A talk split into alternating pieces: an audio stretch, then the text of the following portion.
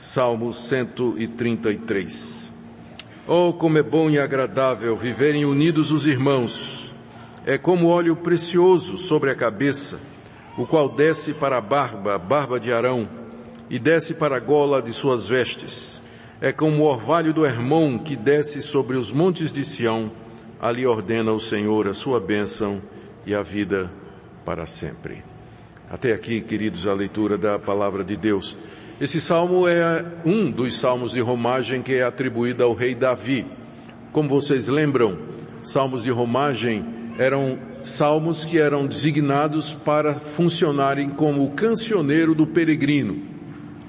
Três vezes ao ano os judeus saíam das mais diversas localidades de Canaã e se dirigiam para o centro único de adoração que estava em Jerusalém edificada sobre os montes de Sião e onde estava o tabernáculo na época de Davi, aquela tenda que Moisés mandou fazer no deserto e depois de Davi com Salomão o templo e enquanto eles viajavam, caminhando, peregrinando para Jerusalém, para ali oferecer sacrifícios, entregar suas ofertas, rever os irmãos, cantar os louvores de Deus, serem instruídos na lei, eles iam cantando estes salmos que serviam para encorajar, para alegrar, também para expressar seus sentimentos de dependência de Deus, de, de, de temor e também de confiança de que Deus haveria de guardá-los e protegê-los durante a viagem. E esse salmo é um daqueles que era cantado durante aquelas peregrinações e fala a respeito da união do povo de Deus, da unidade, da harmonia que deveria haver entre o povo de Deus. Quão bom e quão agradável é viverem unidos os irmãos. Nós não temos certeza, mas tudo indica que esse salmo foi composto depois que o rei Davi assumiu o governo de todo Israel. A gente tem que voltar um pouquinho na história para entender o que é que está acontecendo aqui. Depois que o povo de Israel entrou na terra prometida, debaixo do, da, da liderança de Josué, a terra foi dividida entre as doze tribos. E essas doze tribos, elas tinham juízes que governavam sobre uma parte de Israel, outro juiz sobre outra parte de Israel, e havia muita confusão, muita contenda e muita controvérsia. Nessa época apareceram juízes como Sansão, Jefté e finalmente o próprio Samuel, que também era profeta. E, e a lei, eh, a regra que havia naquela época era que cada um fazia o que bem achava diante dos seus olhos.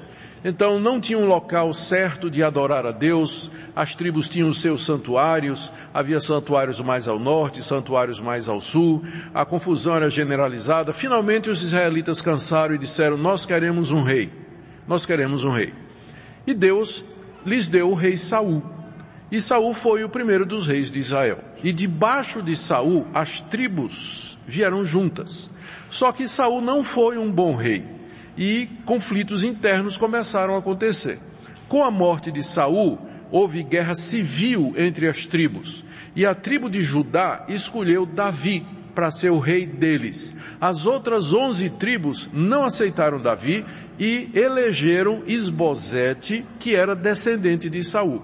E aí começou a briga na nação de Israel, o reino de Judá, comandado por Davi, lutando contra as onze tribos comandadas por Isbosete. E depois de um conflito sangrento, que durou muitos anos, finalmente a tribo de Judá venceu.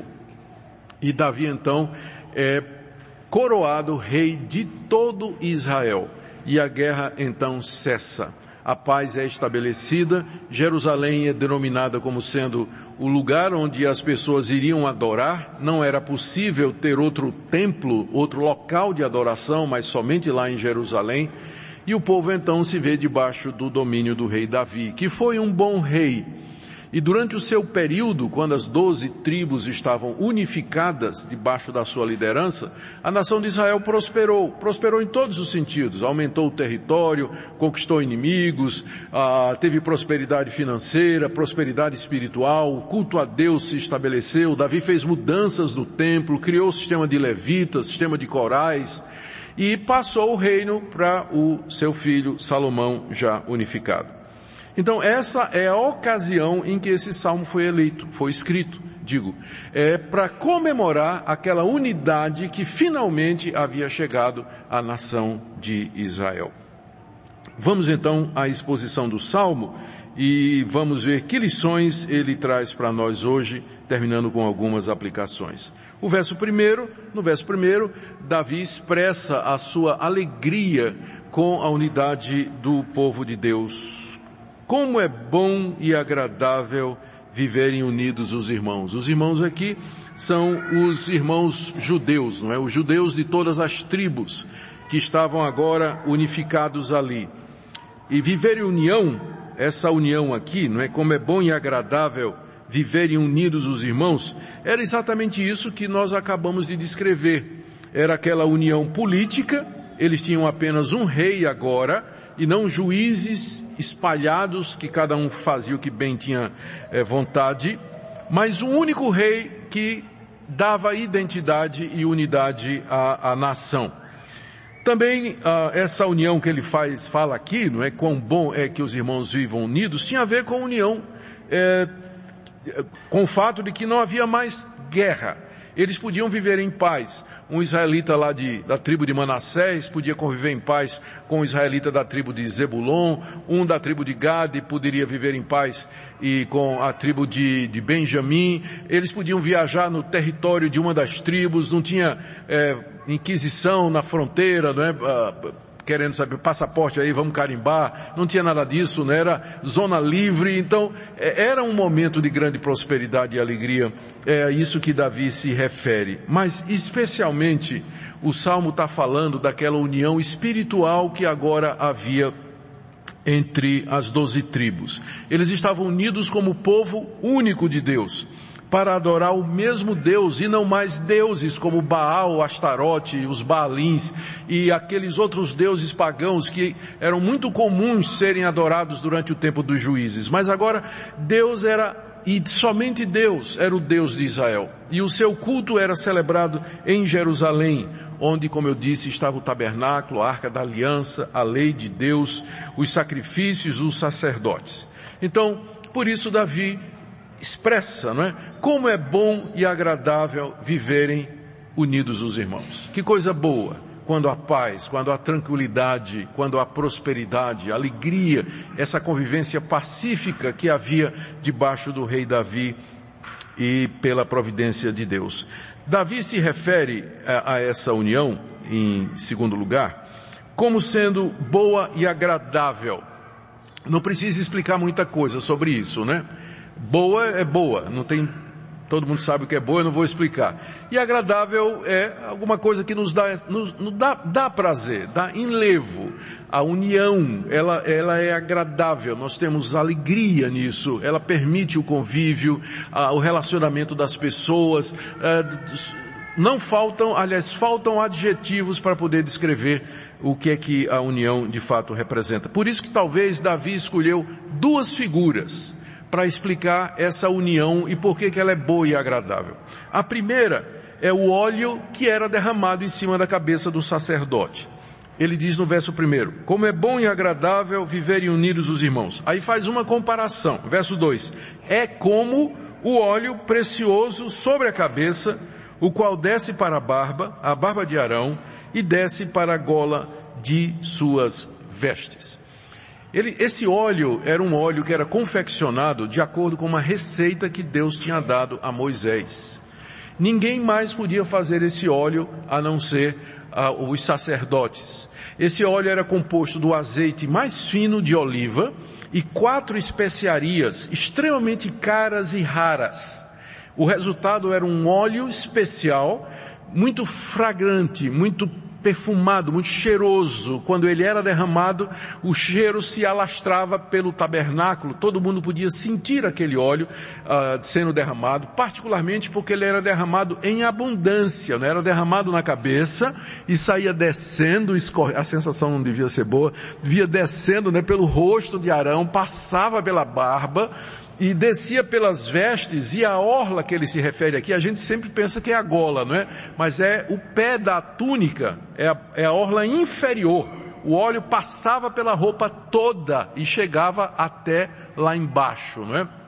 Então, Davi diz que esse, uh, que a união era semelhante a esse óleo. Um outro detalhe aqui que eu, eu esqueci de dizer é que esse óleo era usado somente na unção do sacerdote quando o sacerdote era escolhido para ministrar diante de Deus da tribo de Levi, como sendo sumo sacerdote, então ele era ungido ou pelo juiz, ou pelo profeta, ou pelo próprio rei, como sendo ah, com esse óleo que era derramado de maneira abundante sobre a sua cabeça numa cerimônia pública. Ao fazer essa comparação, Davi pode ter tido algumas ideias na mente. Por exemplo, a união, ela é como é, ela é preciosa como óleo. E de fato, aquele óleo era precioso, era raro, era caro. E a união no meio do povo de Deus é algo também precioso. E às vezes também algo raro, é algo caro, não é para nós, tal, uh, talvez, uh, uh, não, não é uma coisa tão comum. Por isso ela deve ser valorizada e deve ser buscada como aquele óleo tão precioso. Talvez Davi também tenha pensado na fragrância. Era um óleo extremamente perfumado, né? Que agradava. É gostoso quando a gente cheira um perfume, não é? Um bom perfume. É, é um, um, um dos prazeres que a gente tem. Então aquele óleo era um óleo perfumado e trazia esse prazer, assim como a união do povo de Deus é como esse perfume é que agrada, que enleva. Mas eu penso que talvez Davi tinha em mente particularmente outro ponto que faz mais sentido quando a gente olha o contexto. O óleo começava aqui, passava por todo o corpo do sacerdote e até o final das suas vestes. Ou seja, o óleo percorria Arão todo, expressando unidade. Da mesma forma que aquele óleo passava por Arão completamente, a união trazia todas as tribos juntas. Então penso que esse é o ponto de comparação. O óleo que escorria passava pela cabeça, pela barba, pelos ombros, pelo peito, ia descendo pelas pernas até chegar lá embaixo na orla das vestes, até chegar nas sandálias. Ou seja, Arão, que era o representante de Deus diante do povo e do povo diante de Deus, ele era coberto da cabeça aos pés pelo mesmo óleo. O óleo que era derramado na cabeça é o mesmo óleo que chegava lá nos pés. E isso expressava a união do povo de Deus. É nesse sentido que o óleo ele se encaixa aqui. Eu sei que a, a primeira tentação nossa é pensar que Davi está pensando no óleo porque é precioso e é cheiroso. Mas a ideia dele escorrer completamente, cobrir o sacerdote todo, expressa a ideia de união, de unidade, de coesão. Assim era o povo de Deus unido, como aquele óleo que passava pelo corpo inteiro do sacerdote que era representante do povo diante de Deus e vice-versa. Mas ele tem uma segunda comparação aqui, que está ah, no verso é, 3. Ele diz que essa união né, do povo de Deus é como o orvalho do Hermon que desce sobre os montes de Sião. Eu nunca estive em Jerusalém, mas eu leio de quem esteve. Eu estava lendo o testemunho de um estudioso do Antigo Testamento que esteve lá no pé do Hermon. O Hermon é o monte mais alto no norte de Jerusalém. O pico dele permanece coberto de neve maior parte do ano. E ele fica hoje onde é a Síria, onde é a Síria. E ele pode ser visto a quilômetros de distância, é uma montanha imponente, é a montanha mais alta daquela região. E do pé do ali do pé do Hermon tem alagados. O sol bate e aquele alagado evapora, aquela água evapora e forma um orvalho, é, um, uma névoa grossa, né, é, rica, que cai sobre o monte Hermon. E agora a gente pergunta, e Sião? Porque ele diz aqui, é como o orvalho do Hermon que desce sobre os montes de Sião. O problema é que Sião está a quilômetros de distância. Hermon está no norte e Sião está no sul. Então, como assim o orvalho de Hermon cai nos montes de Sião? Novamente é a mesma figura do sacerdote. A ideia aqui do orvalho não é tanto de alguma coisa, a união é como algo frutífero, refrescante, assim como o orvalho fecunda a terra. Mas é que o mesmo orvalho que caía lá no Monte Hermon no norte, ele era trazido pelo vento e ele caía sobre os montes de Sião, unindo as duas montanhas. O mesmo orvalho, duas montanhas completamente diferentes. Mais uma vez, a ideia de unidade. Então, as duas figuras que Davi usa aqui, a união do povo de Deus é como o óleo que corre pelo sacerdote. É como orvalho que fecunda dois montes distantes. A ideia é exatamente essa de unidade. O israelita entenderia isso perfeitamente. Ele estava familiarizado primeiro com os ritos sacerdotais, eles sabiam como o sacerdote era ungido e também estavam familiarizados com a geografia da Palestina e entenderiam perfeitamente o que é que Davi está querendo dizer. As duas figuras, elas apontam para Deus como sendo aquele que concede a união. É, tanto no óleo quanto no orvalho, a ideia de algo que é derramado em cima e que escorre para baixo, unindo por onde ele passa. Então, é, a união é essa bênção que vem de Deus, vem de cima e escorre sobre nós e nos une debaixo de um cabeça que é Jesus Cristo. As duas figuras são muito bonitas e muito apropriadas, escolhidas pelo rei Davi. O resultado dessa união está no final do verso 3. Quando Davi diz, ali nos montes de Sião, que é o que está imediatamente antes, não é? Ali nos montes de Sião, que é onde estava Jerusalém, o tabernáculo, a igreja de Deus no Antigo Testamento, ali ordena o Senhor a sua bênção e a vida para sempre. Sião era o local do santuário, para ali subiam as tribos de Israel unificadas, era o símbolo da união espiritual do povo de Deus e era ali que Deus ordenava a sua bênção. Ali quando o povo estava reunido, ali quando o povo estava unido, quando o povo em consenso buscava a Deus com um só coração, uma só alma, um só desejo. O sentido é esse que Deus abençoa o seu povo ali, quando o povo de Deus está unido para servi-lo. A união é a base da bênção. Se não há união, se não há comunhão, se não há unidade, Deus não ordena a bênção, a vida para sempre. Porque onde há discórdia, descontentamento, dissensão, divisão, inimizade, intrigas e separação, o Espírito Santo de Deus é entristecido, o óleo não corre e o orvalho não desce. Mas ali, onde o povo de Deus está unido, Deus ordena a sua bênção e a vida para sempre. Queridos irmãos, que o ali seja aqui. Que o ali seja aqui. E que Deus derrame sobre nós o óleo precioso e o orvalho do irmão a sua bênção e a vida sobre o povo de Deus unido debaixo de um só cabeça, Jesus Cristo. Isso me leva para o próximo ponto. O que é que esse salmo significa para nós hoje? Vamos pegar mais um pouquinho de história. Durante o reinado de Davi e Salomão, os irmãos viveram em união. As tribos estavam unidas. E, como eu disse, Israel prosperou e cresceu em todos os sentidos. Mas depois que Salomão, filho de Davi, assumiu o trono, o reino se dividiu de novo. Os filhos de Salomão brigaram entre si. E o reino do norte se separou com a maioria das tribos e estabeleceu um novo santuário e uma nova capital na cidade de Samaria. E esse reino do norte rapidamente entrou em declínio. Agora não tinha mais Davi para guiá-los. A mão forte, sábia e espiritual de Davi. Eles adoraram outros deuses, construíram dois bezerros de ouro, colocaram num santuário na cidade de Samaria e disseram: Eis aqui, Israel, os deuses que te tiraram da terra do Egito. E o povo todo abandonou a Deus e começou a seguir os bezerros de Samaria. E começou a guerra do Reino do Norte com o Reino do Sul.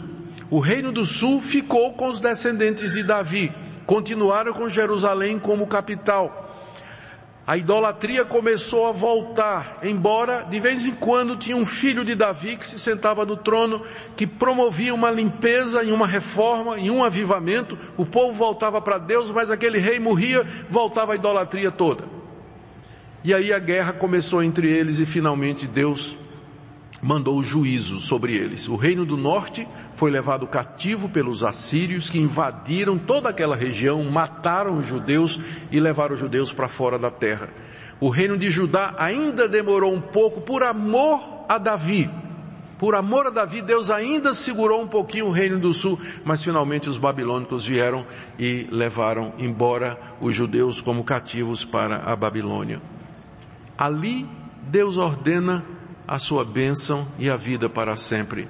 Mas não havendo mais união, não havendo mais unidade, vem guerra, perda, tristeza e morte, como a história de Israel tão claramente nos ensina.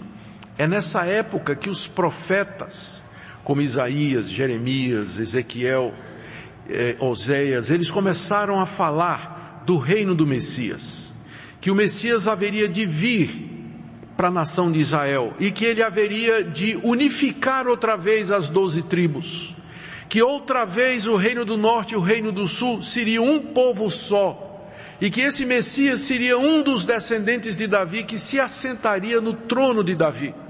Os profetas todos começaram a falar da esperança messiânica, que era a vinda do filho de Davi, que haveria de reunir, puxar, trazer os judeus de todas as partes onde eles estavam, debaixo do mesmo rei, que era o Senhor Jesus.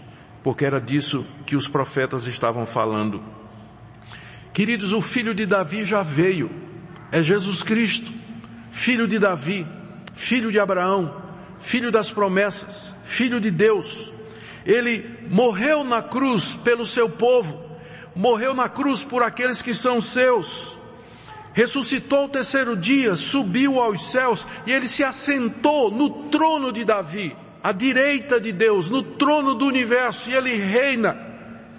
E o povo do filho de Davi, ressurreto e vivo, Jesus Cristo, é um povo que é composto agora não somente dos judeus que creram nele, creem nele também, mas de todos aqueles que de todas as nações confessam que Jesus Cristo é o Filho de Deus, o Senhor e Salvador. E nós estamos ligados a Jesus Cristo pelo Espírito Santo e, portanto, ligados entre nós pelo mesmo Espírito. Em Cristo Deus cumpriu essa promessa. Finalmente Deus tem um povo que está unido entre si de forma inquebrantável, unido ao filho de Davi, um povo único que adora o único e verdadeiro Deus. Vocês já perceberam como é que Tiago começa a carta dele? Carta de Tiago, ele começa assim: Tiago, as doze tribos que se encontram na dispersão. Ué, Tiago não está escrevendo para as doze tribos de Israel, literalmente, Manassés, Zebulon, é, Gad, Naftali, Judá, Benjamim, José. Não está. Ele está se referindo à igreja. A igreja é as doze tribos reunidas. As doze tribos reunidas eram uma expressão e uma figura da igreja. O filho de Davi reina, ele tem um povo e nós estamos unidos debaixo dele. Somos irmãos, estamos ligados uns aos outros, porque há uma só fé, um só Deus, um Salvador, um só Espírito que habita em nós. E é por isso que hoje nós podemos dizer quão bom e quão agradável é que os irmãos vivam em união. Eu tenho algumas aplicações que eu quero fazer aqui, queridos, para terminar. Primeiro, aquelas pessoas que se sentem meio que solitárias aqui nesse mundo, sem muitos, talvez sem parentes ou longe da família, não casou. Mas eu queria que você olhasse para o povo de Deus como sendo o seu povo, a sua família, os seus irmãos. É isso que a igreja representa. Ela é a expressão desse povo único de Deus. Uma das experiências que tem me agradado mais nas oportunidades que a minha esposa e eu temos tido de viajar pelo mundo, é onde a gente chega que encontra crentes em Cristo Jesus, a gente se sente em casa. Estados Unidos, África do Sul, Indonésia, na Europa, na, no Canadá, países da América Latina, onde quer que a gente tenha viajado, a gente encontra os irmãos, é como se fosse família. É como se fosse família, como se nós nos conhecêssemos há, há muito tempo. nos conhecêssemos há muito tempo. E eu queria que você olhasse a igreja dessa maneira. Por isso, procure as oportunidades de comunhão. Procure estar com os irmãos. Procure conhecer aqueles que fazem parte desse mesmo corpo e que têm a mesma fé. Desfrutar da amizade deles. Participar da comunhão com eles. E juntos adorar o mesmo Deus, servir o mesmo Senhor.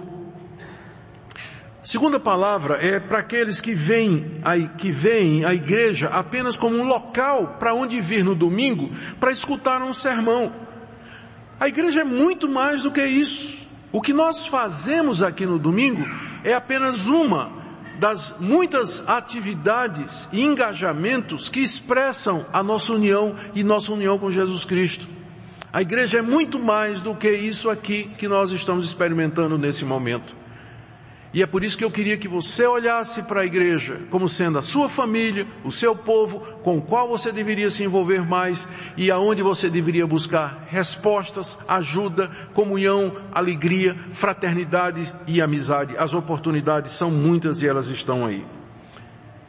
Infelizmente, e agora vem meu terceiro, a terceira aplicação, é para aqueles que são céticos e desconfiados da igreja por conta das suas muitas divisões e denominações.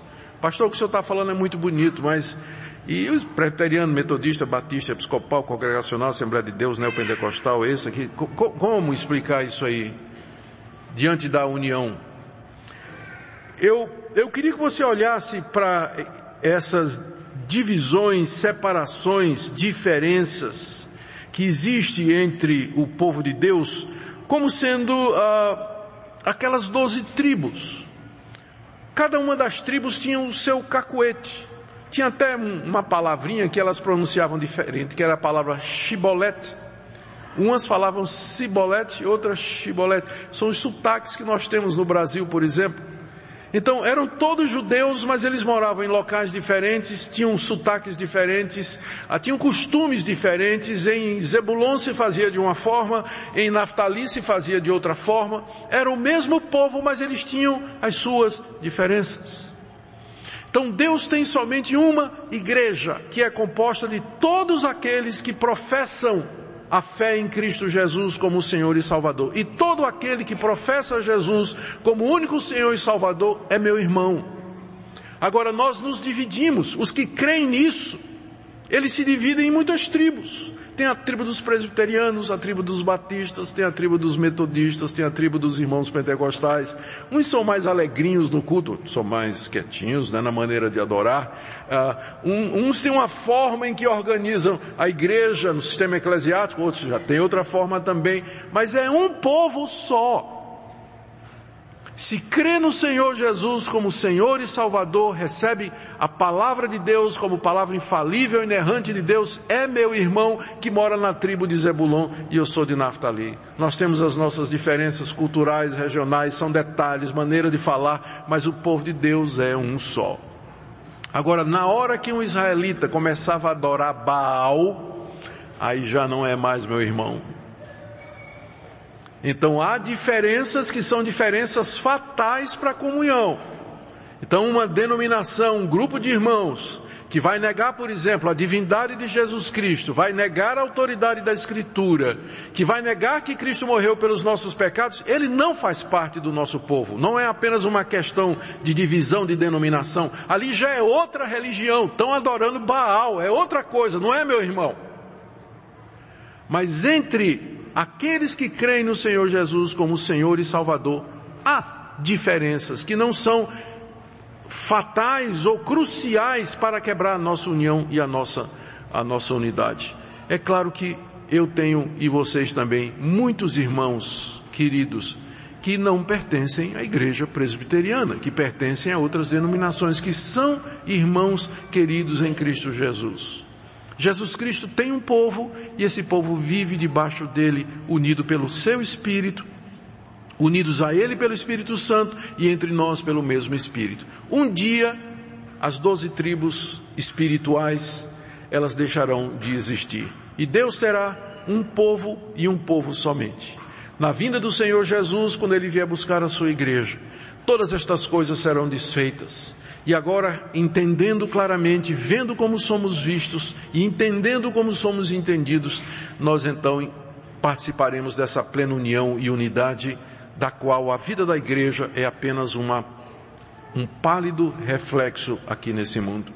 Eu termino então, queridos, com um apelo para todos nós, para que no vínculo da paz e no poder do Espírito Santo, nós mantenhamos essa união e essa unidade visível entre nós como testemunho da unidade do povo de Deus, porque é ali que o Senhor determina a sua bênção e a vida para sempre. Como é bom e agradável viverem unidos os irmãos. É como óleo precioso sobre a cabeça que desce para a barba, vai descendo, barba de Arão e desce até a gola de suas vestes. É como o orvalho do Hermon que desce lá também, o mesmo orvalho, lá no sul, nos montes de Sião, juntando tudo, porque ali onde há unidade, ordena o Senhor a sua bênção e a vida para sempre.